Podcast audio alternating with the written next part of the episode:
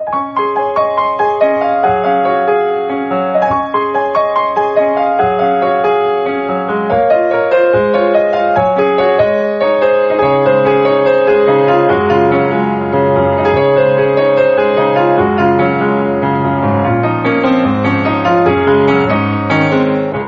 さん、こんばんは。ミッチェルです。いかがお過ごしでしょうか？さて、本日は1月の29日木曜日でございます。さあ、もう1月も終わろうとしているわけですけれども、さあ、この番組は、チョアヘオ .com のもと、えー私、ミッチェルがですね、夢、そして恋愛をテーマに、不可能を可能にするをモットーにいたしまして、前向きに楽しくお話をしていくというラジオとなっております。先日、私は、もうあの憧れのシンディ・ローパーさんのコンサートに行ってきましたイエーイもうね、あまりにもラッキーすぎるあるお話がありますので、えーそれもお伝えしたいですし、そして、えーチョアヘオのサテライト収録に今回初めてアシスタントとしてお手伝いをしてきました。八方美人、えーめぐみさんの番組ですが、その番組で、えーブリオベッカ、浦安というね、浦安のサッカーチームの選手の方お二人と、えー一緒にお話をさせていただきました。とっても楽しかったです。そして、昨日も素敵なライブに行ってきたので、えーちょっとそんなお話もしたいと思います。さあ、では、今週も始まりますよ。皆さん、ついてきてね。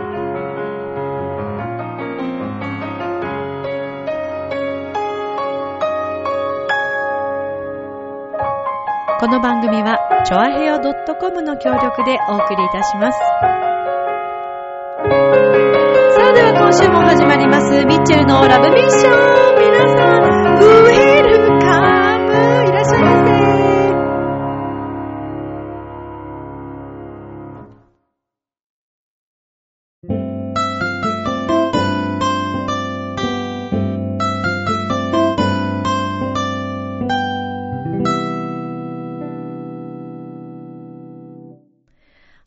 ということで皆様、改めまして、こんばんは、ミッチェルです。いかがお過ごしでしょうか？本日は1月の29日、木曜日でございます。先週、20日の火曜日の出来事でした。私は、憧れの、中学時代から憧れの、シンディ・ローパーのコンサート、チケットを取りました。最初、チケットを取った時、あ、アリーナ席、23列目って思ったのね。でも、私はセブンイレブンに入金しに行くのを忘れ、もう一回取れるかしら？なんて考えながら、もう一度取りました。携帯電話を使って、夜中の2時ぐらいまでかかりました。そして、返信が来ました。今度の席は、なんと、7なんと、アリーナ席、5列目。これはもしかして、もしかして、本当に5列目？え、それとも、何か、ブロックがあっての分けられての5列目？え、もう本当に毎日毎日、どこなのかしらと思っていました。そして今回は忘れず入金をしに行きました。そして仲良しの友達に、よくコンサートに行っている友達に、武道館のコンサートの5列目、A6 ブロックってどこだろうかっていう話をして、携帯を握りながら二人で見てみました。インターネットにはいろいろな情報がありました。A5 ブロック、A6 ブロックになった方は、ほぼ当たりです。って書いてありました。それを見た瞬間、私と、その友達。まあ友達というか音楽仲間でもあるラモーレベーロで熱いサックスを吹いてくれている菅原さとみちゃんだったんですけども、二人で大興奮しました。彼女もシンディ・ローパー好きです。そして二人で、これは来てんじゃないの ?2015 年いいんじゃないの？なんていう話をしながらですね、もうそろそろやめようと思います。この話し方はね。ちょっと疲れてきちゃった。すいませんね。で、えー、まあ行きましたよ。当日。はい。そしたらですね、その通りでございました。本当に前から5列目というね、ほんと素晴らしい席だったんですね。いやーだから1回目の23列目、まあ本当に私のね、あのー、どうしようもない物忘れからですね、あのー、セブンイレブンに行かなかったっていう、これが逆にですね、良かったんだなと。タイミングですよね。ラッキーほんとラッキーっていうことです。いや、だから、ね、あのー、私、昔からですね、思いがあったわけですよ。シンディに、えー、対する思いというか、いつかまあシンディに会いたいというのはもちろん思ってましたよ。で、それはね、もちろんそんな、ね、一緒に歌えたりとか、そんなのできたらもう一番最高ですけど、もうシンディはですね、私の中でも雲の上の存在なんで、そんなもう滅相もないんですね。同じ舞台に立つなんぞって思ってしまうんですけど。ね、でもわかんないですけどね。私がそう思わなければ、何かもし、例えばですよ、10人ぐらいのコーラスの中の一人になる可能性もあるかもしれないし、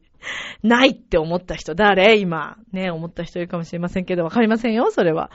まあね、それを自分の中でこう、ブロックを許す、ね、ブロックかけてるだけかもしれませんから。許すか許さないかということですからね。まあでもいつか会いたいというのがずっとあって、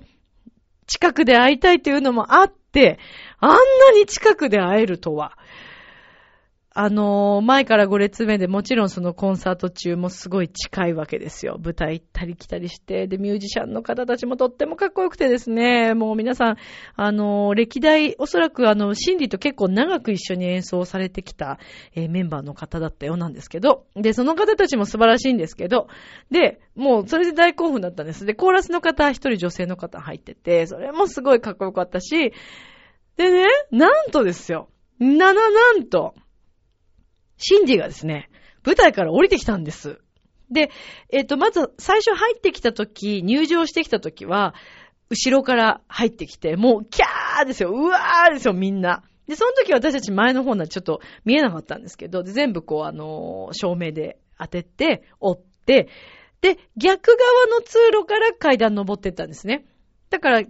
えっ、ー、と、階段はそっち側、私が座っている方の逆側、英語ブロック側に、あの、階段があったんですけど。で、えー、3曲目か4曲目だったかな。で、もう私興奮してるんで、もうその辺もなんかちょっともう、うろ覚えでですね、ちょっと飛んじゃってるんですけど、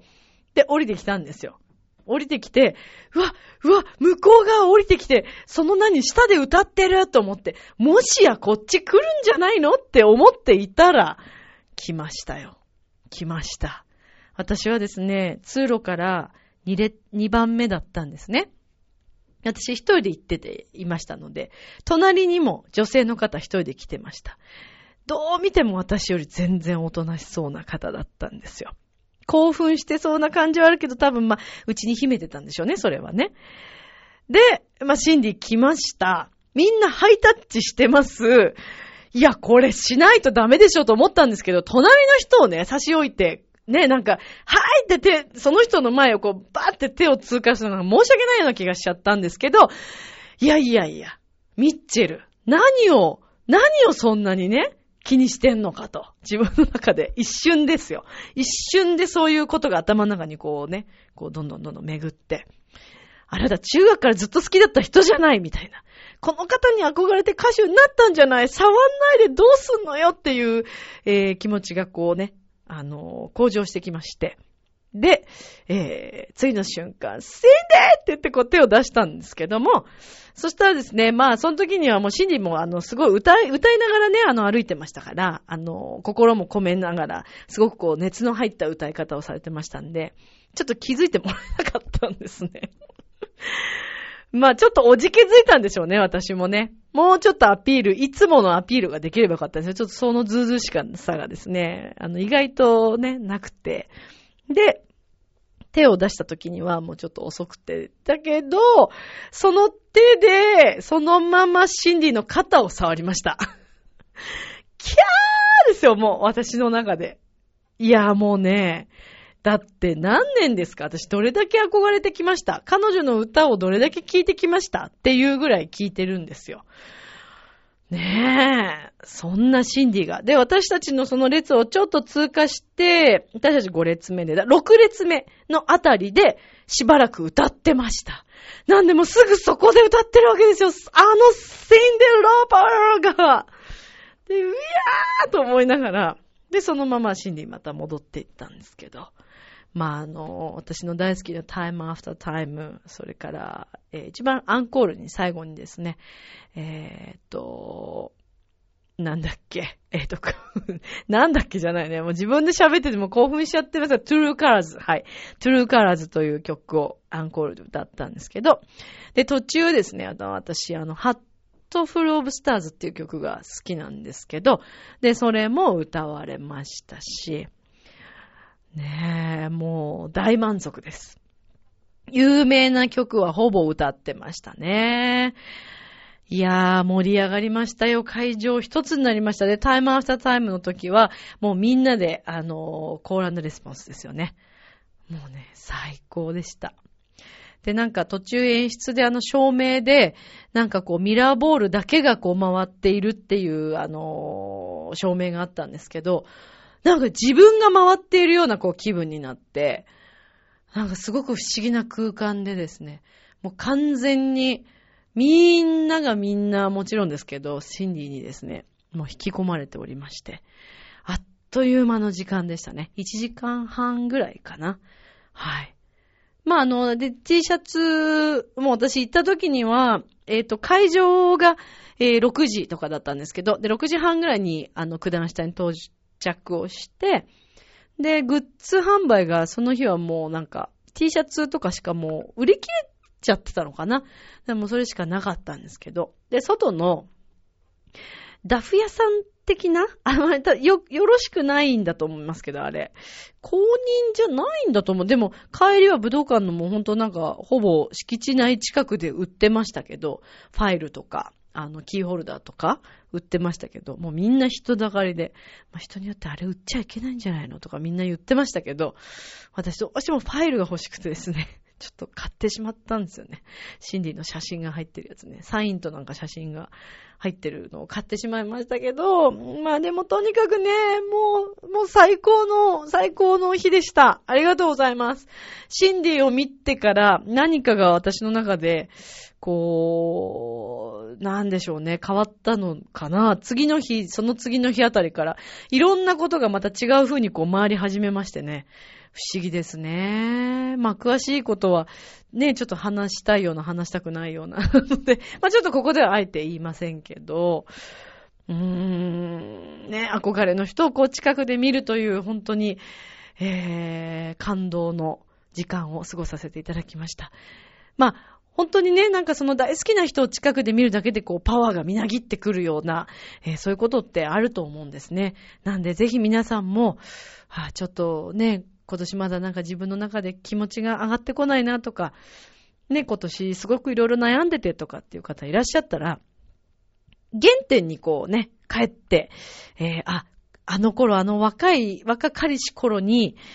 それ、あの、中学生とかね、小学校、中学生時代に憧れたこととか、それから好きだった、まあね、そういうミュージシャンだったり、役者さんだったり、いろいろなことにまた改めて触れてみると、今また違う視点から、その、ね、憧れの人を見ることができるし、で、今自分が、じゃあ何をしたいのかっていうのをまた改めて考えるきっかけになるかもしれませんから、ぜひ、あの、ね、えー、そういう機会を皆さんにも作っていただきたいななんて思いました。本当に楽しいひとときでした。で、えっ、ー、と、それからですね、えー、先週になりますかね。そうですね、その週ですね。えー、その週の金曜日に、えっ、と、私、ライブに行ったのは20日だったんですけど、で、23日の金曜日に、えー、ブリオベッカ浦安というね、えー、チームがあります。浦安市の、えー、クラブチームなんですけども、で、この、あの、サッカーチームの、えー、方たち、えー、選手のお二人にですね、えー、その日は来ていただきまして、で、あの、サテライト、えー、収録ということで、あのそうですね、お話をさせていただきました。で、あの、最初、めぐみさんが、まあ、サテライトでそのまま収録をされて、私はその後、めぐみさんの、えー、八方美人という番組のアシスタントとして一緒に入ったんですけれども、えー、来てくださった、えー、選手の方がですね、えー、津波選手と、え、それから上松選手、えー、津波智也さんですね、それから上松陽さん、お二人来てくださいました。津波さんというと、もうサッカー好きの方はわかると思います。そう。あの、あの、津波さんです。私はゴンちゃんがもう大好きと、えー、もうね、前から言っておりますから、えー、あの時代の、あの、サッカーを分かってらっしゃる方はもうすぐ分かると思いますけど、最近は解説もされておりますけども、もう狂気の左サイドバックともね、言われておりました。はい。津波聡選手の息子さんなんですね。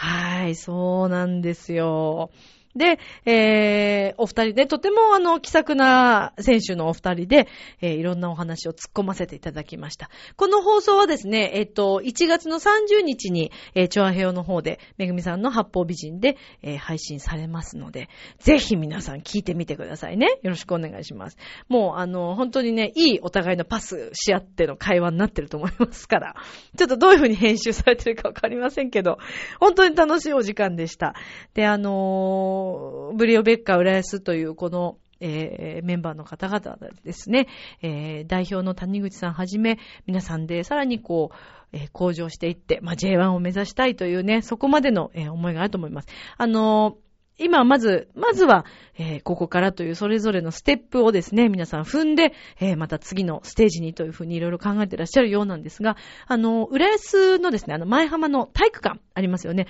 あそこの、えっと、総合公園って言うんでしたっけね。はい。総合公園の、えー、っと、サッカー、グラウンドが作り直されたんでしょうかね。えー、まあ、そこを拠点に、あの、練習試合なども行っていくということですので、皆さん、あの、お会いできるそうです。本当にあの、浦安市内の皆さん、すごく応援していただいている、あの、温かいクラブチーム、えっ、ー、と、サッカーチームになってますので、あと、お子さんたちも、あの、もしサッカーね、やってみたいという方たちは、あの、その現役の選手たちが教えてくださるそうです。ですので、ぜひぜひ皆さん行ってみてはどうでしょうか。はい。サッカー今年から始めようと思っているね、お子さんとかいらっしゃったら、ぜひぜひ、あの、ブリオベッカ、浦安、えー、行ってみてほしいなと思います。私たちもね、えー、みんなで応援していきたいチームだなと思いますし、浦安市の皆さんにはね、特にこう応援していただいて、えー、さらに浦安を盛り上げていけたらななんていうふうに思っております。さて、えー、ちなみにですね、この日、えっ、ー、と、その収録をね、した日にですね、えー、チョアヘヨのリスナーさんが、えー、実はお手伝いに来てくれていたんですね。またよしさん、聞いてますか？聞いてくれてますか？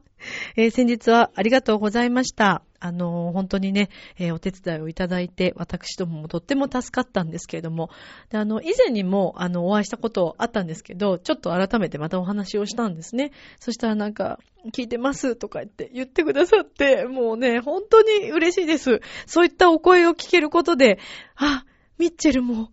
頑張っていけるってすごく思いますし、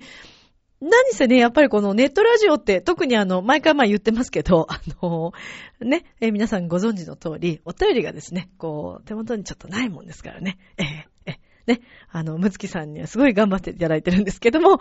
あの、ないもんですから、ちょっとこう皆さんの直接なんですね、声を聞いたりとか、えー、リスナーさんっているんだろうか、本当にミッチェルはってね、思うことも多々あるわけなんですね。えー、えー、えー。ですから、あの、そのようにですね、言っていただけると、私も、あの、あ、さらに頑張っていこうというふうにすごく思いますので、えー、ぜひですね、皆さんも、あの、遠慮なさらず、はい、あの、ミッチェルアットマーク、チョアヘアドットコムの方へですね、お便りいただければと思います。そして、またやさん本当にありがとうございました。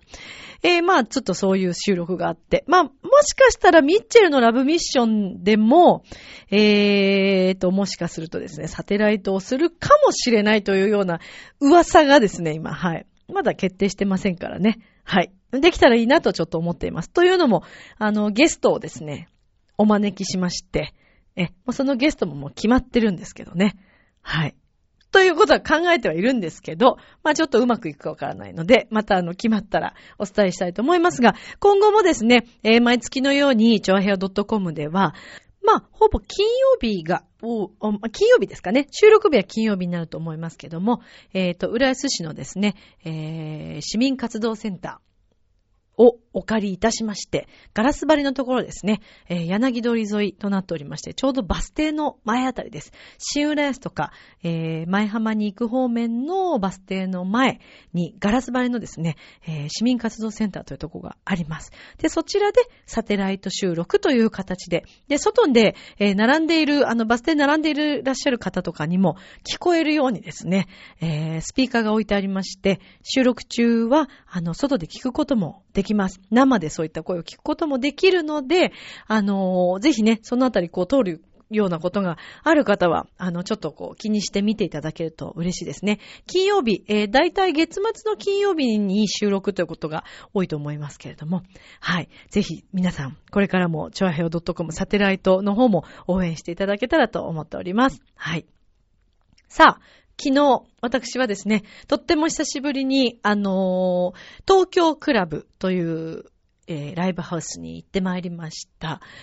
まあ、あの、その東京クラブさんは2年前の5月ですね、えー、私がこう、もう本当にソロっていう形で、えー、ギターと、の、え、横太郎さんとですね、あの、初めてそこでまあライブを始めて、まあそこからこう、新たなチャレンジ、スタートだった日でもあるんですけど、なので東京クラブさんにはとても、あの、思い入れがあるというか、はい。えー、まあなかなかね、かと言って自分がライブを聞きに行く機会があまりなかったんですけども、以前からとっても気になっていた、えー、方たちがおりまして、たまたまですね、行きたいな、行きたいなと思って、パッとこう見たら Facebook にライブがあります、明日なんて書いてあって、で、ちょっと行けたので、行ってきたんですけども、はい。えー、っとですね。まあ、あの、東京クラブさんって本当にもう老舗の、まあ、ジャズバー、みたいな感じでもあり、音楽を聴く、あの、ライブハウスでもあるので、まあ、お酒の数はすごくもちろんあるんですけれども、まあ、なんといっても、こう、雰囲気がいいんですね。ムーディーでですね、あの、お酒が進みます。えー、そんなにこう広い店舗ではないんですけれども、グランドピアノがこう置いてあって、えー、もう本当にジャズなどを聞くにはもう絶好の場所なんじゃないかなと思うんですけど。はい。で、えー、まあ、そちらにお邪魔しました。で、えっ、ー、と、私がですね、まあ、聞きたかったのは、えー、サックスの、えっ、と、サックスとピアノとベースとドラムというね、組み合わせの、えっ、と、皆さんなんですけども、実はあの、山の楽器の私講師をまあしてるんですけどね。で、そこでも、あの、大きなイベントがよくあるんですよ。で、あのー、ね、いつもお話ししてるかもしれませんけど、えー、っとですね、山の楽器ではその、もう全体の大きなイベントがあって、その時にいつも司会をさせていただいてるんですけど、で、その、イベントで、えー、っと、GoDo ライブというね、えー、大きなイベントがあります。これはまあいろんな、いろんな楽器の方たちがアンサンブルでこう出演されるようなビッグイベントなんですけど、で、あの、この近年、えー、去年、一昨年と、ブルーノート東京で、えー、貸し切りでですね、えー、イベントをしているんですね。で、今年も実は3月に、ブルーノート東京と、今度はコットンクラブというところと、2カ所を借りて、えー、またイベントがあるわけです。で、まあ本当にたくさんのね、あの先生たちが、生徒さんたちのサポートをするという、とってもなんかこう、ね、いいんですよ。あの、一つになって、すごく素敵なイベントなんですけれども。で、あの、時々こう、講師演奏があったりもするんですが。で、まあそこでね、いろんなピアニストとかこう出てて、もうみんなすごい上手なんですけど、私はもうある一人のピアニストさんのその音にですね、うわ、めっちゃうまいな、この人って思ってた方が、まあいらっしゃるんですね。で、えー、その方の演奏を聴いてみたいな、ちゃんと生で聴きに行きたいな、ということを、まあ、ご本人にも伝えてたんですけど、で、まあ、やっと念願かなって、もう一年以上ぶり、一年以上してやっと叶ったんですけど。で、昨日行ったんですよ。で、まあ、平日っていうこともあって、曜日的にもね、火曜日だったんで、あの、とってもちょっと人が少なかったんですけど、逆にまあ、私たちお客さんにとっては、すごくラッキーな、うん、状態ですよね。もうなんか私たちだけのために演奏してくれてるというような、本当に素晴らしい演奏でした。もう4人とも息がぴったりで、もう自分たちがまずもう楽しめている。だから聞いている私たちも、すごい人数が少ないそのお客さんなのに、全部こう乗せてくれて。で、まあ、店舗のね、そのお客さんとの距離もすごい近いんですけど、だからもうより臨場感があって、えー、直に音がこう伝わってくるという。で、まあ昨日はサックスがまあ中心のあの、カルテットだったんで、えー、まあ迫力もそうなんですけどもね、お互いのその、フリーで、あの、アドリブを引き合ったりとかするところなんかも、ね、すごくお互いを信頼し合って演奏してるなというのがとてもよくわかりました。まあ、あの、今後ちょっと私は本当そのピアニストさんとご一緒できたらいいなというふうに、そういうのも思っていて、で、まあちょっと聞きに行ったというのもあるんですけどね。なんで、もしかすると、今年、ね、今年中に、えー、そのピアニストさんご紹介できるかもしれませんので、はい、その時にちょっとお話ししたいなと思っています。まあ今年はまた東京で、えー、ライブをしたいと思っています。自分のこうね、今やりたい方向性というのがなんとなくこう、しっかりこう見えてきて、うん、あのー、これかなっていうのが、なんとなく分かってきたので、えー、それをちょっと形にしてね、固めていけたらなというふうに思っているんですけども。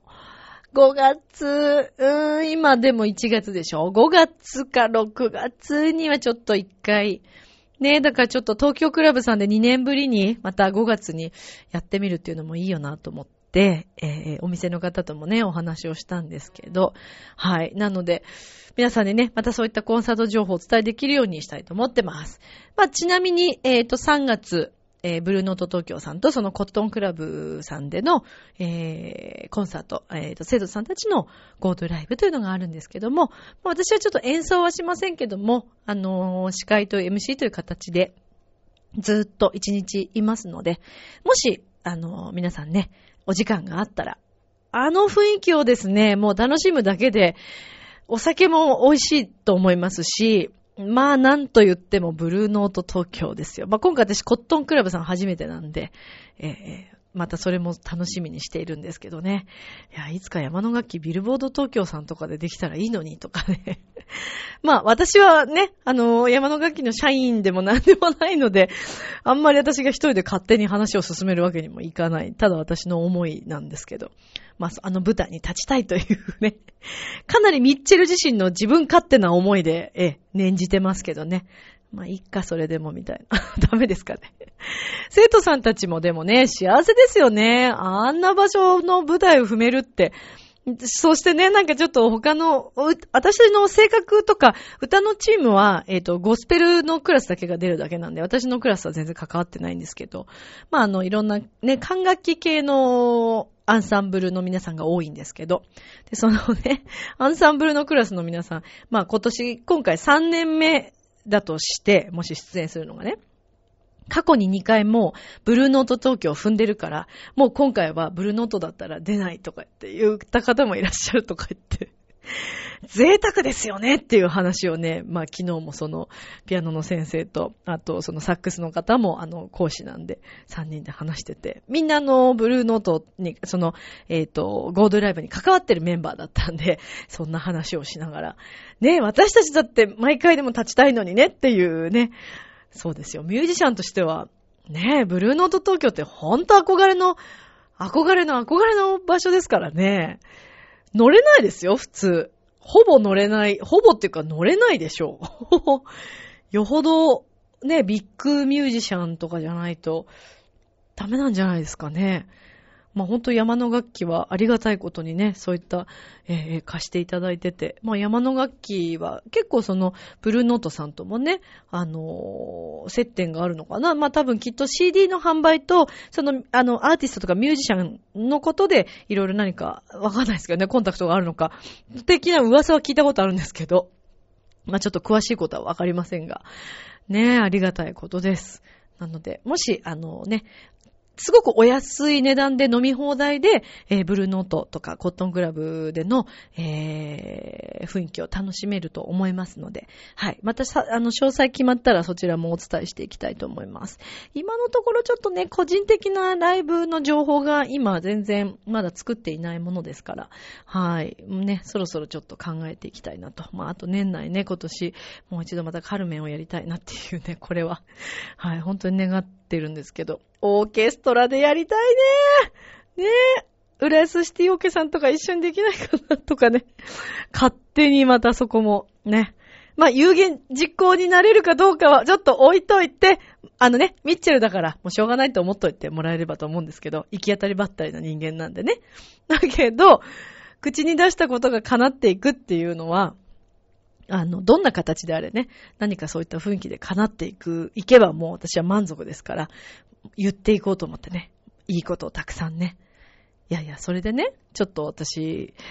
思ったんですよ。まあ最近なんか、なんやら、いろんなまあ事件だったりとか、まあ社会情勢的なことも含めてなんですけど、あと、いろんなね、えー、まあ人前に出る方たちへの批判とか、あとまネット見ててね、すごい思うんですけど、やたらと平気でこうなんか人を叩くようなコメントとかがこうすごい、まあちょっと質問の内容も、ああ、それ質問するんだっていうのとか、こうあったりもしますけど、でもね、言ってみれば、まあ全然知らない人なわけですよね。なのにこう失礼だとかっていう、そういう感覚が全然こうなくなってきてるなっていう気がしているわけですよ。で、まあほら、今ね、あの拉致されてしまっている後藤さんの問題とかも、ね、なんかお母様の問題がいろいろなんかこうネット上で挙げられたり、あることないこと、ちょっと私もね、全くそんな詳細はわかりませんから何とも言えないですけど。で、それだけではなく、こう、政治絡みのこととかもいろんな情報が上がっていて、なんかもうどれが本当なのだろうかっていうのをすごくこう感じるわけですよね。で、そんな中ですごく私興味がね、あの、あ、これはちょっと、うん、私としては気になるなと思った、まあ、記事というか、まあ、あの、ニュースステーションのね、まあ、古舘さんがすごく、えー、国民に対して、まあ、日本のね、皆さんにこう、あの、ちゃんとしたその情報を流していきたいというような思いがとてもね、強い方ということで、まあ、よくなんかそういう話をね、まあ、それだって言ってみれば噂ですから、ね、もちろんわからないと言ってしまえばそうなんですけど、今ほら、テレビのね、情報っていうのもどこまで本当なのだろうかということが多いという話をまあ聞くわけですよね。で、まあその中でね、今回のこの拉致事件のことについて、まあある方が、えー、お話をされている動画がですね、結構シェアされてみんな上がってたんですけど、で、まあそれを拝見したときに、なんか、わかんないですよ。これ私は勝手な、もうあの、感じていることなので、えー、内容とか、詳しいこととかっていうのはまあさておき、私結構なんかその、あ、なんか嫌な感じだな、これは、とか、人に対してもね、なんかちょっとあんまり近づかない方がいいのかなとかっていうのをなんかこう体で感じるタイプなんだと思うんです、きっと。だからといってね、離れてったりとかしないよ。大丈夫だよ。ちゃんと大人だからね、私もね。あの、うん、好き嫌いとかそういうことではなくて、なんかないですか？そういうの。例えば、学生の時とかも初めてそのクラスに入って、あ、なんかちょっとこの人とはちょっと合わないかもしれないっていう、なんかもうその最初の印象っていうのってなんかないですかね？なんかそうするとすごいミッチェル嫌なやつだなと思われるかもしれないけど、まあいいや、それでも。いや、なんかあるんですよ、私。で、まあでも、もちろん1年間の中でね、その学生時代とかもそれ仲良くなったりするんですけど、仲良くなるんだけれども、結果的に何か問題が起きるんですよね。で、なんか、あ、裏切られるとかね。あ、やっぱり、やっぱり最初に思った印象ってこれかな？みたいなのがあるんですよ。フィーリングって言うんですかね？なんだかね。そう。だからこう出会う人とかっていうのはね、ものすごくこう見る情報とかも、何かしらこう自分にまあね、必要なものがまあ入ってくるんだと思うんですけど、でもなんかそのテレビ、ね、ブラウン管、ブラウン管って今言わないか。古くてすいませんね。テレビをこう見ててもね、なんか、うん、直接会ったことないし、話したことないからもちろんわかんないんだけど、なんかね、ちょっとな、この話、あんまり聞けないなとか、この人の言ってること信憑性あるのかなとか、こうね、ちょっとこう疑ってみてしまうことが、まあ、多々最近増えてきたんですよ、私は。でも、そのまあ、ニュースステーションの、あの、動画、私はすごく、あ、わかるなと思って、まあ、聞いていたんですけど、まあ、政治絡みのことはね、私あんまり、あの、そんなにね、お話しするほど詳しくないので、なんとも言えませんが、ただね、なんか、殺伐としてますよね、世の中が。でも、もっとね、人に対してさ、プラスなところで見れないんだろうかっていうことを、まあ、思わずこの間も、あの、私ツイッターで上げてしまったんですけど、ちょっと私もそれね、大人げなかったなと思って、いや、すいません、もうこんなでってことも憤りがただ、まあちょっと、もうね、うーん、どうにもならなかったんですよ、私の中の気持ちというか。いや、それ何かっていうと、まあニュース話でちょっと申し訳ないんですけど、おぼかたさんのお話ですね。まあ、あれだけね、最初騒がれて、あの、ニュースになって話題になって、マスコミも取り上げて、で、私も最初、もう、おぼかたさんの、あの、最初、一番最初に拝見したときに、何なんだ？な、なんだ？なんだ？これはっていう風にすごく思ったんです。なんか違和感があったんです、私は、最初に。別に大方さんが嘘をついてるついてないっていうのは知りませんよ。そんなのを見てないからわかんないけども、なんかあの情報の取り上げ方にとっても私は違和感があったわけですよ。で、大方さんってほらすごい綺麗だし、あのー、ね、雰囲気を持ってらっしゃる女性らしさもあるしね。なんかすごくそういう話題性みたいな、あのー、でほら、ね、あの、割烹着でしたっけ？こう着てるとか、なんかそういうのですごい話題になっちゃって、うわーって言ったじゃないですか。それがもう手のひら返したね、いきなりでしょ？で、もちろんね、コピペをするのは良くないですけど、まあそれだって、まあ私は真相わからないから、なんともなんですけど、で、また今更になって、今頃になってね、盗んだとか窃盗だとかなんとかっていう話が出てきたの知ってます？皆さん。あれがね、私ね、え、今え、今？っていうね、感じなんですよ。で、私が一番違和感を感じたことをちょっとここで言っていいですか？レポーターの方ですかね？何チャンネルかちょっとわか、忘れちゃいましたけど、まてか言いませんけど、あの、なんか、そのね、その発言をされた、窃盗だと言って、あの、今こう、ね、発言をされている方が、まあ、すごい学歴を持ってらっしゃって、だからすごくこう、あの、まあ、すごい人なんですみたいな言い方をしてたんですよ。そのね、方が。だから信憑性があるんじゃないかみたいな。あの、はいって、もう手を挙げたくなったんですね、私ね。いい大学出てて、勉強ができる人が信頼できるっていう、その感覚はどっから来るんですかねと思いませんか？皆さん。すいませんね、今日見てるちょっと熱くなってますよ。いや、っていうのはまあ私自身の経験上もあるんですよ。あのー、すごくね、この人頭のいい方で、えー、まあ信用ね、私も最初、もちろんわかりますよ。世の中一般的に、あ、こうやって勉強してきて、こうやって大学で頑張ってきて、これだけのことをやってれば、それなりのね、道を進んできてるんだなっていう、そういうほら、あの、見方として、最初ね、あ、そうなんだっていうのはありますけど、で、私もまあある時そういうのがあったんですけど、でも過去に何度か、そういう方がですね、ものすごい暴言を吐いたりとか、えー、そういう誠実の差のないことをするんだっていう態度をね、されたりとか、っていう経験があるんですね。だからもう私の中で学校は関係ないと思ってるんですよ。なんかほら、世の中ね、なんでも宣伝 CM でもそうですけど、どこ、塾とかもみんな東大合格率なんとかとか、ね、言ってますけど、え、東大じゃないと人間じゃないの？え、偉い人じゃないの？みたいな感覚が私にはちょっと理解できないわけですよ。うん。というね。まあこれは私の思いなんですけど、だから、あの、どこ、学校とかじゃなくて、人ですよね。その方本人の、まあ日頃の行動だったりとか、えー、どういう道を歩んできて、どういう人生を送ってきてるのかってことの方が私はよほど大切だと思ってます。それこそ、うつをね、抱えてらっしゃる方とか、今すごい多いですけど、まあ私の周りにももちろんいますよ、そういう方も。でもね、そういう方たちは本当に一生懸命生きてきて、えー、もう会社にね、尽くしてこう頑張ってきて、で、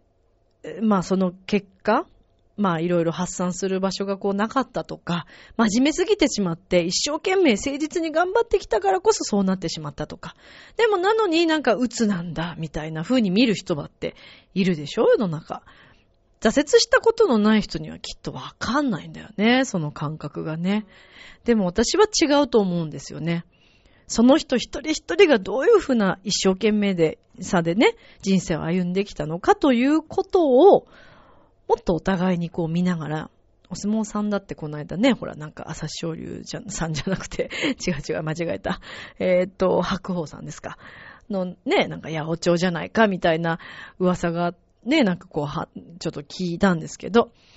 なんでそうなっちゃうのっていうね。まあ、過去に八百長問題は確かに相撲の世界ではありましたから、まあ、それの原因を作ってしまった相撲界には問題はあると思いますけど、今一生懸命ね、頑張っている人たちに対して、それを言うのは私はちょっとどうかなと思います。っていうね、かなり真面目なトークをしてしまったんですけども。まあ、まあ何が言いたいかと言いますとね、私としてはもっとこう、お互いを認め合ってですね、いいことをね、言葉を発していって、もっと明るい社会にしていきましょうよっていうことが言いたいわけですよ。もうそこに行き着くわけです。はい。さっきからも携帯がブーブーなってますけど、すいませんね。うん、いや、ほんとそうなんですよ。そういうことです。なので、私としては、あの、まあ、このラブミッションを聞いてくださっている皆さん、一人一人、にかかってますよ、皆さん。私たちがまずやりましょうよ。私たちがまず、そういうね、美しい言葉とか、えー、プラスないい言葉。で、別にポジティブシンキングになりましょうって言ってるわけではないです。それもそれでなんか嘘っぽいなと思うんで、辛い時は辛いでいいと思うんですけど、でも、こう純粋にね、人を褒められたりとか、わ、これいいなとか、えー、自分の例えばない部分をね、持ってる方にこう会った時に、あ、私もじゃあ、この方をね、尊敬して自分ももっと頑張ろうとか、それはいくつになってもそうな方がいいなと私は思うわけですよ。まあ流されちゃうのは違いますけど、ね、あの、より自分を高めていこうというふうに思える人間になりたいなってうん、なんかまた思いました。まあそれは本当に昨日のライブを見てても思ったんですけどね。うーん。頑張ろうみんなで。いい国作ろう鎌倉幕府みたいなね、ことですけどね。なんかちょっとおバカさんみたいな感じになっちゃいましたけど。はい。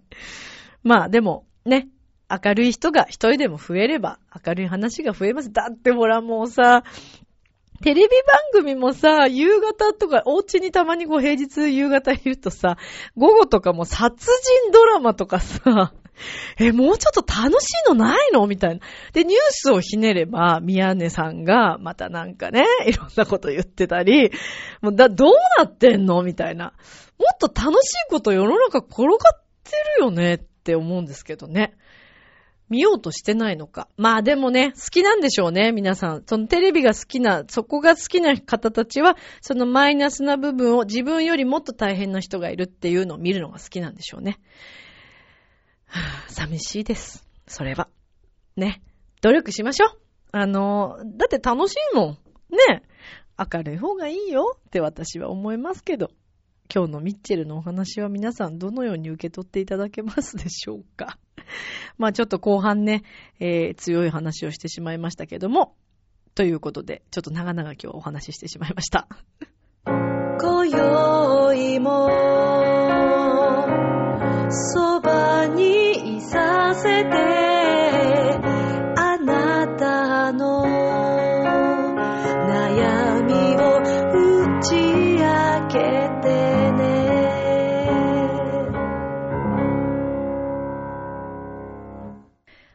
ということで、強いお話をした後は、ありがたいお便りコーナーに行きたいと思います。イェーイよろしくお願いします。さあ、今回もいただいております。むつきげんやさん、ありがとうございます。いつもいつもいつも本当にありがとうございます。さて、ミッチェルさん、こんばんは。こんばんは。先日1月23日に会社で、1、2、3、だーと言って、周りから冷たく割られたむつきげんやです。かっこ笑い。ちなみに12月3日にも同じことをやる予定です。ところで、ミッチェルさんは1月から講師ともに輝いていましたね。Facebook の記事も楽しく拝見させていただきましたよ。こちらは平凡な毎日で、これといってネタになるようなこともなく、でもそんな平凡な毎日が続く続くのこそ幸せなのかもしれませんね。今回は短めですが、こんな感じです。2月もミッチェルさんの活躍を楽しみにしています。ということで、ありがとうございます。嬉しいですね。あの、Facebook でね、あの、コメントなどもいただいて、むつきさんには大変お世話になっておりますが、いやいや、でもね、本当にね、その、小さな幸せって言ったらですけど、毎日日々ね、こう何か、あのー、激動にこう何か変化するということではなく、ね、平凡こそ、すごく幸せっていうのは、すごいわかる気がしますけどね。いや、だってさ、もうジェットコースターな毎日っていうのも、またそれもそれで、一時そういう時期がありましたね、私もね。まあ、あえてそこを選んでいたんでしょうけどね。ジェットコースターを好んで乗っていた人生の時期がありましたね。まあ、無駄ではなかったとは思いますけど。いやいや、でも、むつきさんあれですか？いいじゃないですか ?1、2、3だって言って。いや、皆さんはね、会社の方たちは、その時はちょっと冷たく笑ったように見えたかもしれませんけど、いや、むつきさんのそういうところにさ、皆さんね、会社の皆さんはほっとしてるかもしれないじゃないですか。だってほら、そういうことをね、する人が率先していなくなったら、それこそ会社も暗くなっていっちゃうし、さっきの話じゃないけどね。そう、ですから、まあ、むつきさんもこうやってやってらっしゃいますことですし、えー、私も頑張りたいと思うんですけど、これラブミッション聞いてる皆さん、ちょっと、えー、この1週間、2週間、やってみません？自分から発信。まあ、例えばですよ。あんまり、こう、普段話さない部下の方だったりとか、ね、に一声、あの、いや、今日いいんじゃないの？なんかそのネクタイいいねとかさ。あれ、髪型なんか似合ってないとか。まあ、突然やるとね、どうしたんだろう、この人って思われちゃっても困るし、それこそご夫婦とかでもね、普段そんな褒めたりしないのに、あれ、なんか今日ご飯美味しいね、とかね。あれ、なんか今日雰囲気変えたなんて、可愛いんじゃないなんて言った日には、何よみたいな。なんか、あんた怪しいことしてんのとか言われちゃったら、それもそれで嫌ですよね。よくそういうのあるって言いません？だから、それも、そう言われたら、相手の気持ちを素直に受け取りましょう。素直に伝えて、素直に受け取るという、これを、この1週間、2週間、皆さんで一緒に試してみません？私もあの割と実は疑い深いですですよ。こうやって言ってますけど。だからね、こうやってめつきさんとかも褒めてくださるじゃないですか。ね、活躍してらっしゃって、なんて言って。でも、あの、こうやって皆さんに話してる割にたまにね、すごい自分のこと気にしちゃったりするところもありますからね、こういう私でもね。でもね、そうそう、私も受け取ることにしますよ。あ、ありがとうございますって。あ、どうもどうもありがとうみたいな。そうですよ。私だって、ミッチェルですから、みたいなね、風に 受け取っていこうと思います。皆さんもそれで言ったらどうですか？例えば、そうですね、えっ、ー、と、ご自身の名前でね、まあ何でもいいんですけど、まあ、むつきさんだったら、いや、そうだよね。俺褒められちゃうよね。俺、だって原野だもん。みたいなね。これ本名じゃないけどね。とか、ね、皆さんそれぞれ、そんな感じで言ったらいいんじゃないですかね、今週は。そうよね、私だって、聖子だもん、みたいなね。誰ですかっていうことですけど。まあ、ですから、皆さんね、今週ね、これからちょっとしばらくの間、えー、伝えて、発信して、自分からいい言葉を発信して、明るくして、我々は何しようか、まずその一歩ですよね。それを発信して、で、向こうから言われたら、受け止めると。で、もし仮に相手が、え、どうしたんですか？とか、え、あんた何浮気してんの？とか、もしそういう風に言われた場合ですよ。わあ、この人も心がね、今ちょっと、あの、凍りついてしまって、あ、大変なんだな、とか、あの、広い心で。だからほら、こちらが、ね、広く受け止めてあげれば、いやいや、そうじゃないんだよ、と。そこでまたほら、言われて、なんだよ、せっかく言ったのにってなったらほら、また喧嘩になっちゃうから、そうじゃなくって、言われたら、いやいや、ごめんねってなかなかね、いつも忙しくて気づいてあげられなくてさ、なんて。言ったらいいんですよ。多分お互いに素直にやっていけばみんなうまくいくんですよ、世の中。もう。ねえ、話、まあもちろんね、話通じない人たちもいますよ。戦争はすべきではないもんだって。ね、殺し合ったって何のいいことないんですよ。だから一緒ですよ。喧嘩し合ってね、悪い言葉発し合ったって何にも幸せ生まれませんからね。今日はもうだいぶこの話がしたいんでしょうね、私ね。すいませんね、むつきさんの話から全然また元に戻しましたけど。そう。ですから、ね、あの、前向きな言葉を発して、素直に受け止めてっていう感じでいきましょう。なので、むつきさん、褒めてくださってね。ありがとうございます。あざーす。ということで、はい。さあ、ということでお送りしてきました。今週のミッチェルのラブミッション、お楽しみいただけましたでしょうか？明日もスマイルでラブミッション今日もありがとう